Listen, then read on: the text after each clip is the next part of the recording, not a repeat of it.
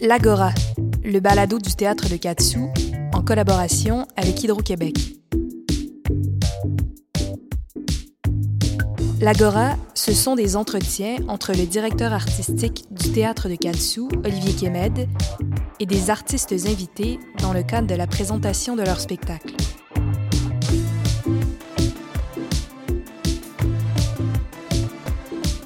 C'est avec la pièce M'appelle Mohamed Ali que s'ouvre la programmation 2022-2023 du théâtre, un texte de l'auteur congolais Dieudonné Nyanguna dans une mise en scène de Philippe Racine et Tatiana Zinga Botao.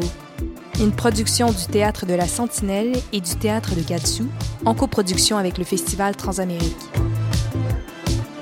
Nous rejoignons à l'instant Olivier Kemed sur la scène du théâtre où le spectacle sera présenté du 6 au 21 septembre.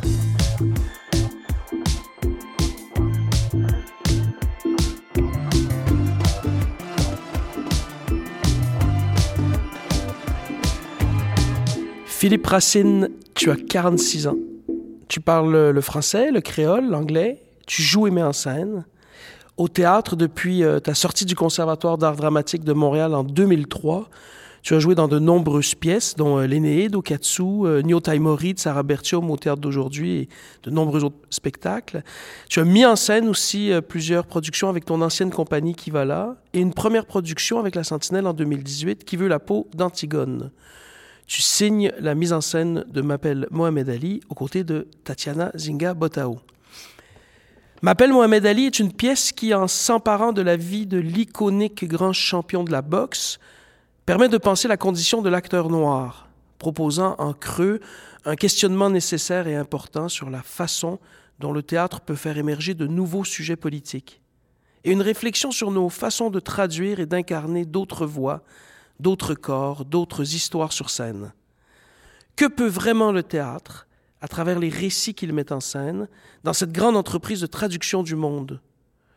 Le combat du théâtre n'est-il pas précisément dans son appel pressant au réel à inventer des fictions pour les jours à venir? Que peut le théâtre pour nos vies rêvées à toutes et tous? Pour commencer, je te propose, Philippe Racine, de nous lire un extrait de la pièce. Avec grand plaisir. Regarde et vois. Observe. Ne sens-tu pas que la terre se met à marcher entre tes yeux? Le trait qui unit tes yeux. Là où se font l'histoire du passeur. Distingue tout. N'épargne rien. Vois comme la mer est montée dans ton regard. Le feu consume déjà ton cœur. Tes membres sont si là d'attendre qu'ils frétillent, balbutient, bougent sur place et se rétractent en un violent mouvement ton sang vibre. Regarde comme le silence chasse la foule. Et dans ta paix profonde de l'âme, tu entends l'assourdissement des spectateurs. Comme au dernier crochet du boxeur pendant qu'il s'envoie sur le tapis. Et que tout ralentit à ses yeux. Et que tout est un monde liquide. Des êtres comme des nuages de fumée. Vois comment la paix profonde t'enseigne la douleur du cœur. Alors, acceptes-tu d'y aller, Étienne? Merci Philippe. C'était un extrait de M'appelle Mohamed Ali de Dieudonné Nyanguna, auteur congolais, Congo-Brazzaville quand on t'entend, euh, on se prend à rêver que toi aussi tu sois sur scène, mais comme tu mets en scène, on peut pas être partout. James Baldwin a écrit dans ses Chroniques d'un enfant du pays Je suis ce que le temps, les circonstances, l'histoire ont fait de moi, certainement, mais je suis aussi beaucoup plus que cela. Ainsi sommes-nous tous. Tu réponds quoi, Philippe, quand on te demande de parler de toi, de dire qui tu es? wow. Très bon choix pour cette euh, question, hein, d'avoir pris cet extrait de Baldwin, parce que je pense que là est tout le, est tout le combat intérieur, à savoir qu'est-ce qu'on peut être de plus que ce qu'on nous étiquette comme, euh, comme être humain? Est-ce que je suis seulement ce qu'on qu'on perçoit de moi, tout ça? Alors, je répondrai à ta question en disant, euh, c'est toujours un processus, c'est mouvant. Je, je me sens comme quelqu'un qui, euh, qui grandit à chaque expérience, mais qui a été arrêté par moments. Euh, arrêté à me questionner sur mon identité, arrêté à me questionner sur, euh, sur ma place dans, dans la société québécoise. Arrêté malgré toi. Malgré moi, ouais. Mm. Ouais. Et, et au départ, à pas savoir pourquoi, je pense que j'étais un ado fâché. un ado fâché sans trop savoir pourquoi. Pourquoi je porte cette colère-là? Qu'est-ce qui. Je me sentais pas euh, victime euh, outre mesure de racisme, tout ça, mais quand même, je sentais les préjugés, je sentais un certain poids. Et puis, j'ai mis ça sur le dos des autres avant de me questionner sur moi. C'est ça, la colère, elle était venue de là puis en grandissant, je pense, puis en vivant d'autres expériences, en voyageant, je pense que c'est là que j'ai compris que, ah, OK, le chemin est intérieur, puis il faut pas trop que je me fie à comment les autres me perçoivent, tu sais. Pour ceux qui suivent ta carrière de près, euh, dont moi, euh, on sait, on sent que tu as eu ce questionnement, euh, ces questionnements philosophiques, identitaires, euh, qui, qui travaillaient, mais volontairement chez toi, je pense qu'il y avait, je ne sais pas si tu seras d'accord avec ça, au début de ta carrière, une, une forme de discrétion et un- presque un effacement par rapport à la fiction, au personnage, et de plus en plus une prise de parole euh, affirmée sans pour autant nier la fiction. Ouais. Est-ce que tu sens ça? Tu sens Oui. cette progression? Oui, oui, je suis tout à fait d'accord. Euh, je pense c'est- ça, je ça vient de deux choses.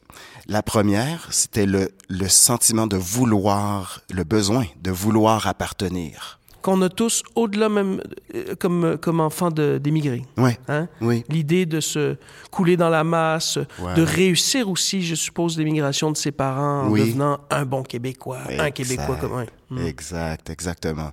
Ça, c'était la, la- je pense que c'était la première motivation et, et, et c'est ce qui m'a amené au jeu aussi. C'était de faire regarder, je peux être n'importe qui, je peux, je peux me mouler dans n'importe quel personnage, puis oublier ma couleur de peau, là, c'est pas ça le plus important. euh. Puis, et ça, je te dis ça, il y a même une- un côté inconscient. à la- J'ai parlé de couleur de peau, mais c'était presque inconscient. Bien là. sûr, bien sûr. Tu sais, Puis avec le temps, c'était et avec l'expérience de jouer différentes choses et de croiser des gens qui étaient plus affirmés dans leur dans leur identité. Plus jeune, non? Ouais. Est-ce qu'il y a quelque chose ben, de générationnel? J'exagère dans la différence d'âge, mais quand même. Oui, je pense que oui. Euh, le poids du nombre, ça, ça aide à, à- donner confiance. tu sais. Quand tu rentres au conservatoire, euh, Et on est on est deux, deux personnes. euh, sur les trois ans, Ouais, sur les trois ans afrodescendantes. Alors, c'est sûr que ça donne un. Et puis, on connaît le métier dans lequel on s'en va, hein. Et il n'y a pas beaucoup de place pour nous. Moi, je me suis fait dire, là, euh, tu vas jouer, prépare-toi à jouer des rôles secondaires, là. Attends-toi pas à jouer des premiers rôles. c'était même dit. C'était dit, c'était, il fallait, il fallait se préparer à assumer ça. Et, euh, et voilà, et d'où la deuxième partie de ma réponse, qui est celle de quand j'ai réalisé que je pouvais créer, que j'avais avec d'autres et qu'on avait ce même, euh, cette même, euh, comment je pourrais dire ça, ce même souci de, oui, s'effacer, mais aussi de dire vraiment ce qu'on pense à travers peut-être d'autres personnages. Mais on dit ce qu'on pense. Ouais, on, ah ben, sais, on crée pour pouvoir dialoguer avec les gens. ouais, bien sûr. On peut passer par d'autres vies que la nôtre. Ouais. Il n'empêche que Que, ça ne nous empêche pas de dire des choses. voilà, qui, qui nous ressemblent.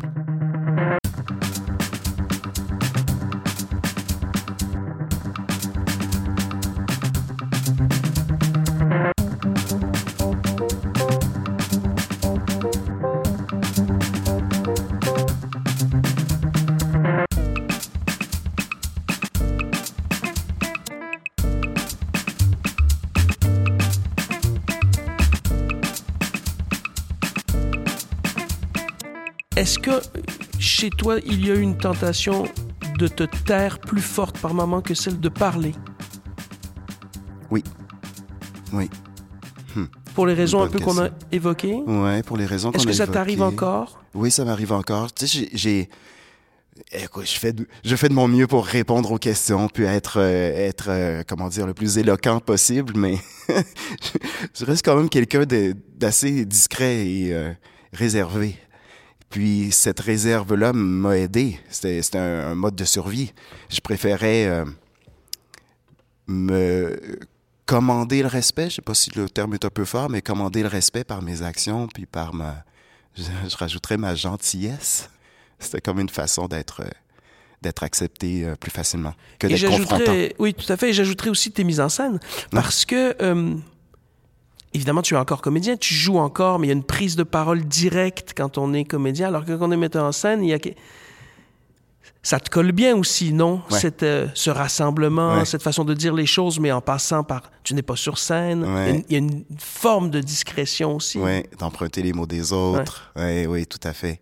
Puis c'est euh, c'est bien parce que j'aime j'aime ce côté-là. Puis c'est pour ça aussi que je suis moins euh, attiré par la vie publique en rapport avec mon métier, parce que je préfère que les gens s'attardent à l'œuvre plutôt qu'à qui a créé l'œuvre. Le discours est là. Je, je, je fais pas de l'art conceptuel. je veux que les gens viennent s'asseoir puis qu'ils vivent des choses euh, euh, en dirigées par moi. Tu parles d'art conceptuel et tu as euh, un intérêt euh, très marqué pour les arts visuels. Mhm. Je crois que tu as même fait des études aussi, ou en tout cas, tu tu- tu- tu t'y es intéressé Ouais, énormément. Qu'est-ce que le théâtre pour toi? Qu'est-ce que tu cherches à travers le théâtre? À quel moment c'est arrivé et, et comment ça joue le théâtre par rapport aux arts visuels chez toi? Hmm. Euh, je, ouais, je vais faire une histoire courte parce que ça, ça peut être une histoire longue. je vais la faire courte. Euh, à l'université, euh, il y a une vingtaine d'années de ça, euh, je me tenais beaucoup plus avec euh, le monde en art euh, à Trois-Rivières, l'université de Trois-Rivières, avec le monde en art qu'avec euh, les gens de ma cohorte en éducation, euh, euh, en enseignement du français et, du, et de l'histoire. Parce que étais rentré en Ouais. ense- pour, Ouais. pour devenir prof. pour devenir prof, j'avais, j'étais pas capable, j'étais pas prêt à assumer que j'allais devenir comédien. Fallait que je fasse plaisir à mes parents, et c'est c'est pas eux qui le demandaient là, c'est moi qui vivais ça, qui sentais ça, d'avoir un métier euh, stable, d'avoir quelque chose pour faire regarder, pas maman, j'ai réussi, tout va bien, vous avez plus à vous inquiéter pour moi. Euh, mais rapidement, là, je, je, je faisais plus de théâtre que d'études et je me tenais avec euh, des artistes qui visuels euh, qui, qui m'ont ouvert sur un monde que je connaissais un peu, mais la perfo, entre autres. exactement de la performance, de l'art, euh, de, de la plasticité, de, de toucher la matière, de sentir que la matière peut être poétique, alors que j'écrivais beaucoup de poésie, puis pour moi la poésie égale mot. Mais c'est pas juste ça. Et voilà, ça, ça m'a ouvert sur plein de choses. Rapidement, j'ai pris en charge la troupe de l'université, puis on a créé toutes sortes de trucs hein, euh, performatifs. euh. Et c'est comme ça que le théâtre est entré dans ta vie. Ouais, il était Donc- là plus tôt, il était là au secondaire. Il était là quand mais- même au secondaire, mais pas... euh, Ouais, je me prenais pas au sérieux comme j'ai commencé à me prendre au sérieux à l'université. tardivement presque, non? Ouais. Comparé, tu sais, il y a des gens, euh, dès l'âge de 16 ans, c'est très clair, Ouais. qui vont être... euh, Ouais. Non, euh, j'avais j'avais ce sentiment-là, c'est juste que je me sentais pas prêt à à assumer que ma vie c'est pas un métier facile, là, hein. C'est c'est un métier qui qui qui demande beaucoup de de de de, force de caractère, une force que je savais pas que je pouvais avoir autant, mais puis je l'ai vécu, euh, j'ai senti que je, je la développais à force d'être euh, exposé à la critique, euh, de de- d'échanger avec des, des gens qui ont pas la même opinion que moi sur, euh. C'est très dur de rester gentil aussi. Non, mais je Ouais. rigole, mais là, tu as parlé de gentillesse, puis ça m'a touché parce que c'est un terme qu'on n'utilise pas si souvent. Mm. Et, on, on- et c'est pas un qualificatif qu'on adosserait à un metteur en scène, non pas qu'ils sont mais ça va avec la figure d'autorité, le côté implacable. Et puis je t'ai vu, tu as une rigueur, mais c'est vrai que tu tiens à euh, des rapports bienveillants. Mhm. Ouais. C'est quelque chose qui est important, Ouais. que tu as reçu, je crois, de tes parents. Il y a quelque chose de l'éducation. Ouais. Oui, oui. Mais je dirais qu'il y a peut-être même une gentillesse politique chez toi. Est-ce que je me trompe? aussi. Euh, ado fâché, j'étais indépendantiste, là, je me promenais avec un, un chandail de René Lévesque. Tu sais, juste pour faire, juste pour, juste pour que les gens fassent. Quoi? Qu'est-ce que ça veut, qu'est-ce que ça veut dire, ça? un, noir qui se promenait avec un chandail de René Lévesque. Alors, j'avais quand même ce petit côté-là aussi. J'aime la subversion. Et pour moi, la subversion, c'est c'est c'est d'être confrontant, mais avec subtilité. Et, euh, et c'est comme ça que j'ai négocié mon chemin. Mais euh, oui, mes parents étaient un, une grande aide là-dedans, mais je me rendais compte aussi que c'était le meilleur moyen pour moi euh, de prêcher par l'exemple. Ouais. Ouais, parce que j'ai aussi fait beaucoup de sport, puis de sport euh, de haut niveau, où c'est à la dure. On apprend à la dure. T'sais, si on finit un entraînement là, puis qu'on n'est pas au sol euh, avec des larmes aux yeux ou puis prêt à vomir de notre vie parce qu'on a travaillé fort, ben ça, si c'est pas ça, on n'a pas bien travaillé. T'sais, puis on se faisait gueuler après euh, tout ça. Puis ça, c'était un autre penchant. Puis j'ai fait, eh, eh, est-ce que c'est nécessaire? Mm. Est-ce qu'on a besoin de passer par la souffrance pour avancer? Mm. Fait que ça, je l'ai pris puis je l'ai, je l'ai transféré au théâtre parce que je sais qu'au théâtre, il y a ça aussi. Bien sûr. Vivre dans la souffrance puis tout ça, puis travailler. Euh... Avec les dangers de complaisance par moment. Voilà. Et en même temps, la frontière est fragile entre la rigueur et le, et le plaisir. Ouais.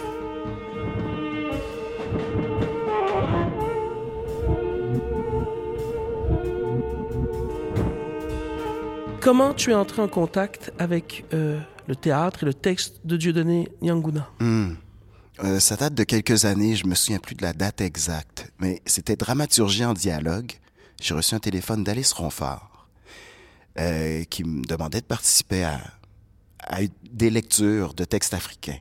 Donc, c'était Dramaturgie en dialogue, c'est le Centre d'essai des auteurs dramatiques. Exact. Qui fait lire des textes québécois et des textes étrangers. Voilà. Et chaque année ou deux ans, je sais plus, il y avait une région du monde. Oui. Où, euh, et là, c'était l'Afrique. Et là, c'était l'Afrique francophone. Voilà.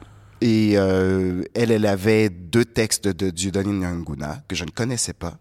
Et euh, Yannick Wendoa faisait le monologue euh, M'appelle Mohamed Ali. Moi, je faisais Bienvenue au Congo. Et je faisais les didascalies de M'appelle Mohamed Ali. Euh, ou encore certains passages. Et ça a été un choc. Et euh, je remercie encore aujourd'hui euh, Alice d'avoir euh, m'avoir permis de participer à cette expérience-là parce que ça a été vraiment. euh, Ça a été la rencontre. Ouais. Qu'est-ce qui t'a plu euh, dans la langue et l'écriture de Dieudonné Nyanguna?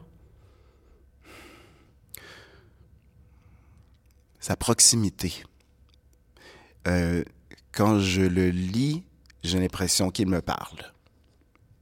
Je, je et c'est c'est je ne sais pas comment il fait ça. je sais pas comment mais en même temps, il écrit comme il parle et il parle comme il écrit. Euh, pour avoir vu l'avoir vu performer aussi, euh, ça devient évident et c'est un c'est une performance et c'est pas c'est pas facile de d'être sur scène et de de dialoguer avec le public autrement que par euh, peut-être improvisation, c'est là où on est peut-être le plus proche de la, la parole de tous les jours. Et là, tu as un texte écrit, appris mot pour mot, mais nous le livre euh, comme s'il me parlait dans le salon. Et puis, euh, mais particulièrement m'appelle Mohamed Ali, ce que j'aimais, c'était qu'il y avait ça, et il y avait aussi une prise de position très, euh, très sincère, très proche de, de, de ce que lui pouvait vivre personnellement. Et je ne sais pas à quel point il a vécu tout ce qui est dans le, dans le texte, mais probablement. Et puis, ce qui m'a appelé, c'était que, comme je sentais à peu près la même chose, ben, j'avais envie de le dire moi aussi. Hmm. Puis, comme il n'était jamais venu ici le dire, ben, peut-être que c'était à moi de prendre la balle et, au bon et de le proposer. Tout à fait. Les années passent. Tatiana Zingabotao et Linz Dantis, qui sont diplômés du conservatoire, qui est ton alma mater. Il y a Ouais. quand même une ligne déjà là qui est assez euh, émouvante. Mm. Fond de la Sentinelle, euh, première compagnie afro-descendante francophone. Ouais.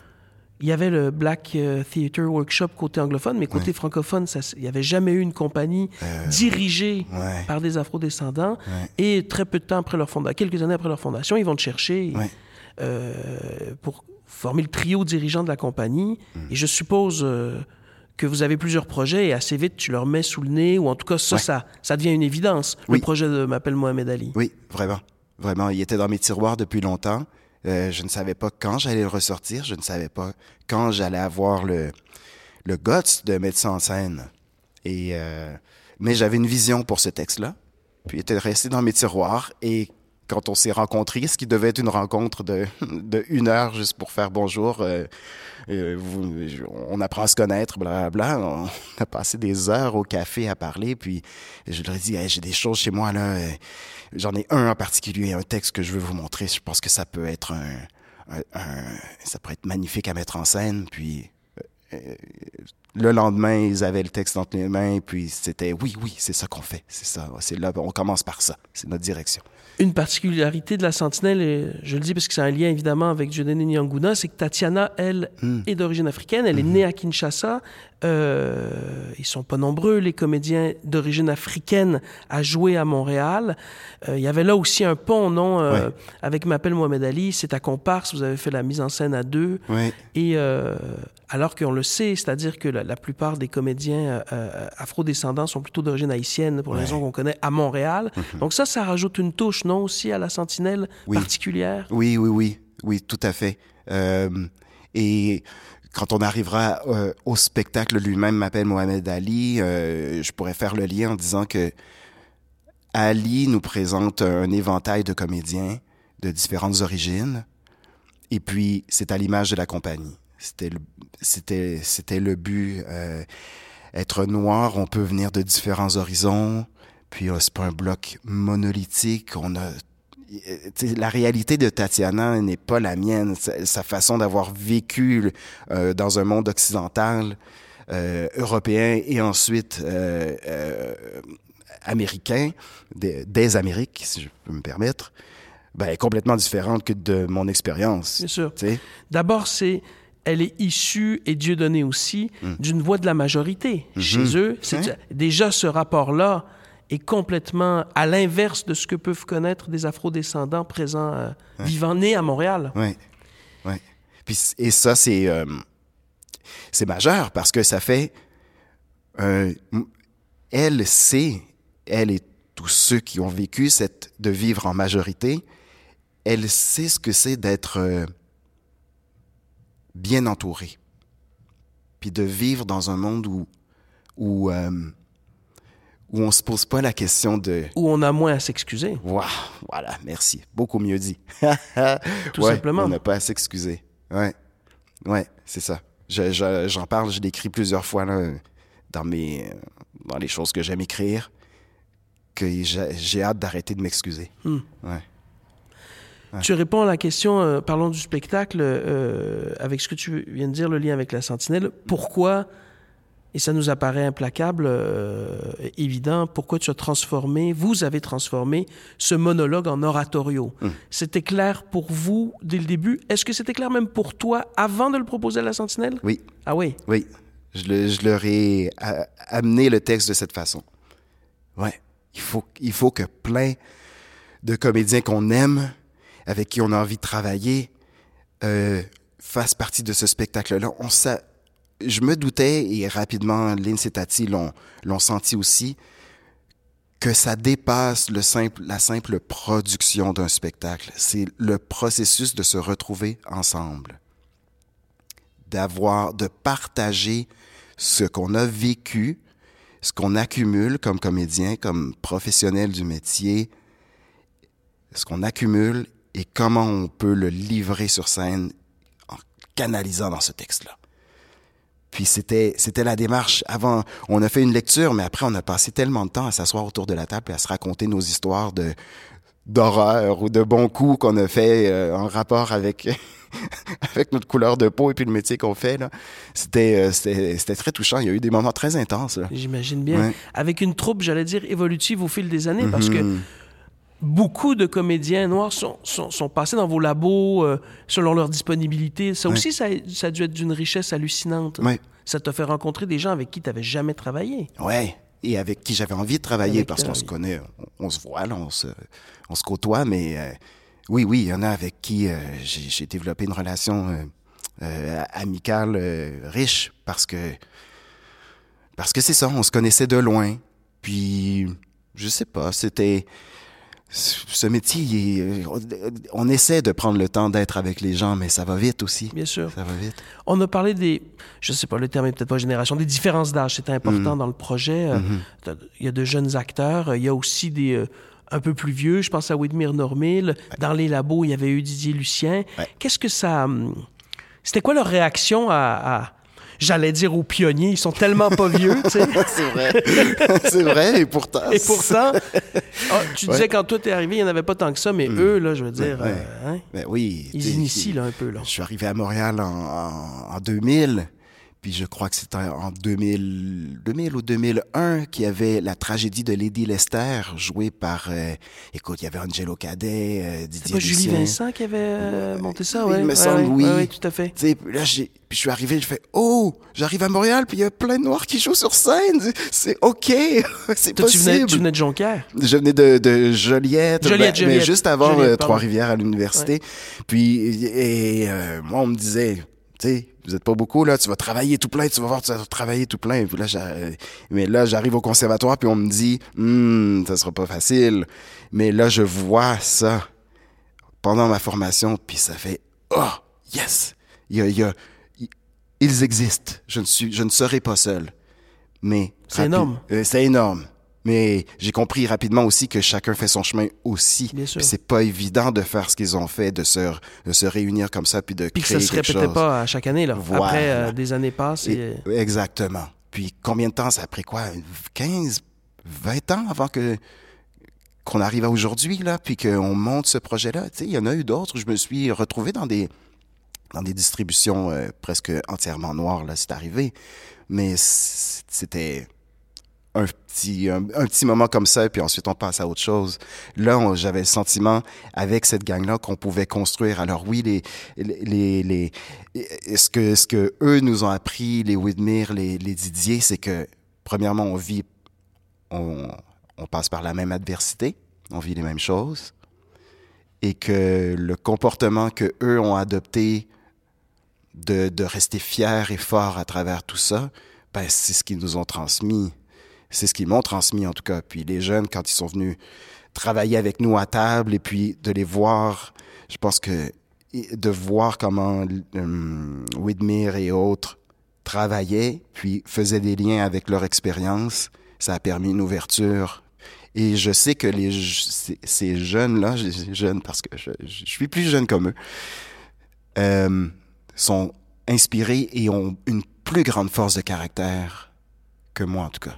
Ils nous l'ont dit, je pense à Maxime Montpéros, Mm. qui, euh, dans euh, notre, notre cahier dramaturgique, là, en entrevue, disait Mm. euh, Je n'aborderai plus jamais les rôles de personnages noirs comme avant. Mm. Depuis euh, M'appelle Mohamed Ali, on, on voit on- déjà l'impact, déjà, Ouais. si, euh, si rapide. C'est Ouais. assez bouleversant. Ouais. Tu as eu d'autres productions, il y avait des, plusieurs comédiens noirs, mais je t'amène sur un, un- un terrain délicat, mais je crois que c'est important de le dire. Je le dis d'autant plus euh, que tu as eu un t-shirt de René Lévesque, ça n'empêche pas tes convictions, mais mais il y a quand même une différence entre les francophones et les anglophones. Là-dessus, il y a eu un retard chez les francophones, on peut Oui, le dire. Oui. Les anglophones, je, je pense à des productions de The Other Theater, par Mhm. exemple, ou même des fois leur spectacle est en français, mais c'est quand même une compagnie anglophone. Ouais. Je pense évidemment au Black Theater Workshop qui a été fondé il y a tant d'années. Mhm. Qu'est-ce qui explique? Pourquoi ce décalage entre les anglophones du Québec, là, je parle de Québécois anglophones Ouais. et des Québécois francophones? D'abord, je l'expliquerai parce que le Québec n'a pas fini de a pas fini son, son sa recherche identitaire. Fait que de commencer à s'intéresser à la recherche identitaire des autres quand la sienne n'est pas terminée. Tu sais, c'est- c'est- cette réponse-là vient, encore de ma fibre indépendantiste qui parle. J'avais l'impression que pour être moi-même, il fallait qu'à la fois je sois euh, connecté à l'identité québécoise et connecté à mon identité euh, haïtienne. euh, ouais, il fallait que je sois connecté aux deux. Mais dans les deux, il y avait une déconnexion. Dans les deux, je sentais, j'étudie en français et en histoire. L'histoire, me- depuis que je suis enfant, là, je, bouffe des livres d'histoire, tu sais.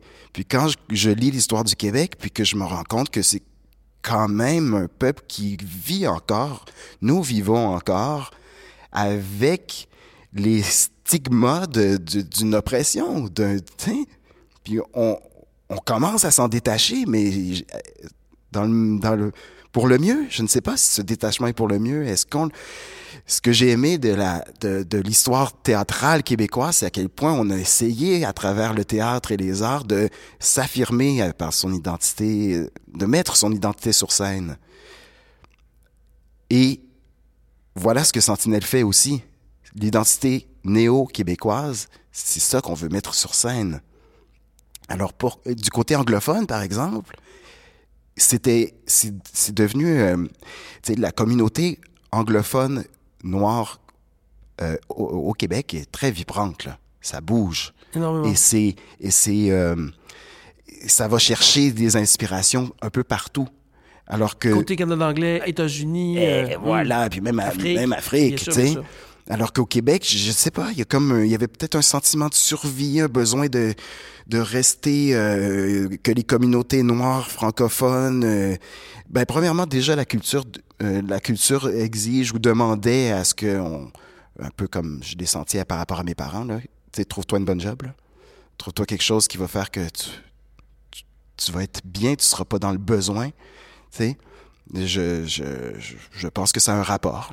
C'était d'autant plus frappant qu'en plus, on a un rapport tellement privilégié par la langue avec Haïti, mm-hmm. qui est peut-être d'ailleurs en train de changer, mm. mais en tout cas, on avait euh, un, et on a encore un canal si fort que on a pu le regretter, ces absences de, de dramaturgie euh, haïtienne sur nos scènes, mm. d'acteurs, etc. Mais tout ça est en train de changer euh, pour le mieux.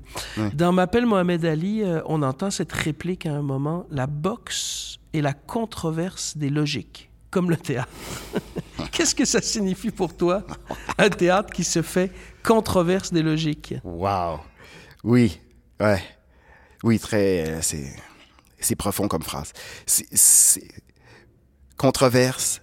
Dans le, moi, je le sens dans le sens d'un paradoxe. C'est paradoxal d'avoir à combattre alors qu'on cherche à, à, à, se... On cherche l'empathie, on cherche à être empathique, mais pour, pour gagner cette empathie-là, il faut boxer, il faut, faut confronter les gens. C'est drôle, hein? Non, je le vois un peu comme ça. La boxe, tu sais, les boxeurs entre eux, là, c'est des amis. Une fois dans le ring, tu sais, ils, ils passent proche de tuer leur ami c'est quand même, c'est une controverse des logiques pour moi, d'être capable d'exercer un sport, un métier aussi brutal et finir euh, avec des accolades puis faire bravo, beau travail, euh, je te respecte. Puis sur scène, c'est la même chose. C'est un champ de bataille pour toi, la scène? C'est un champ de bataille. Il faut que les gens entendent le mot nègre. Il faut qu'ils l'entendent. Il faut qu'ils le subissent. Que ça fasse mal ou non. Que ça fasse mal ou non. Puis c'est en recevant ces coups-là, comme moi j'ai reçu ces coups-là, c'est dit dans le texte aussi, mais comme moi, Philippe, comme nous tous, euh, comédiens sur scène, avons reçu des coups, on prend ces coups-là, puis quand on arrive sur scène, on utilise l'émotion qu'on a vécue en recevant ces coups-là pour transmettre notre, ce qu'on a à dire au public, nos émotions, pour que ça, ça fasse, vous voyez, vous aussi, vous vivez, vous vivez quelque chose, puis de cette émotion-là qui est générée par nous sur scène, ben c'est là qu'on dialogue. Vous entendez le mot nègre, ça te fait quelque chose. Moi aussi, ça m'a fait quelque chose, mais faut qu'on, il faut qu'on boxe ensemble. Puis, puis de, c'est pas par méchanceté que je t'envoie ce mot-là. C'est pour, c'est pour qu'on dialogue après. Ouais. c'est pas, euh, c'est pas ésotérique, là. Le dialogue, il existe vraiment. on va rester dans vos têtes. Quand vous ressortirez de ce spectacle-là, on sera encore là. J'espère que vous y serez longtemps. Merci beaucoup, Philippe Racine. Plaisir. plaisir. Merci, Olivier.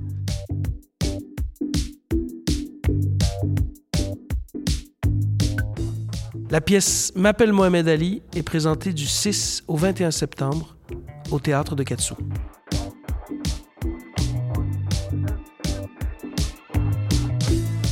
L'Agora, un balado du théâtre de Katsu en collaboration avec Hydro-Québec et Magnéto.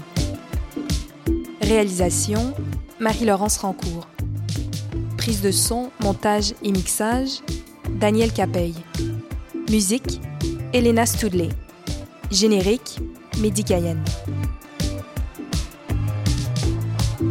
Retrouvez-nous en février prochain pour un épisode consacré à la pièce 1000, une création du théâtre de Katsu, d'Orange Noyer et de Trois Tristes Tigres, un texte d'Olivier Kemed dans une mise en scène de Mani Soleiman-Loup.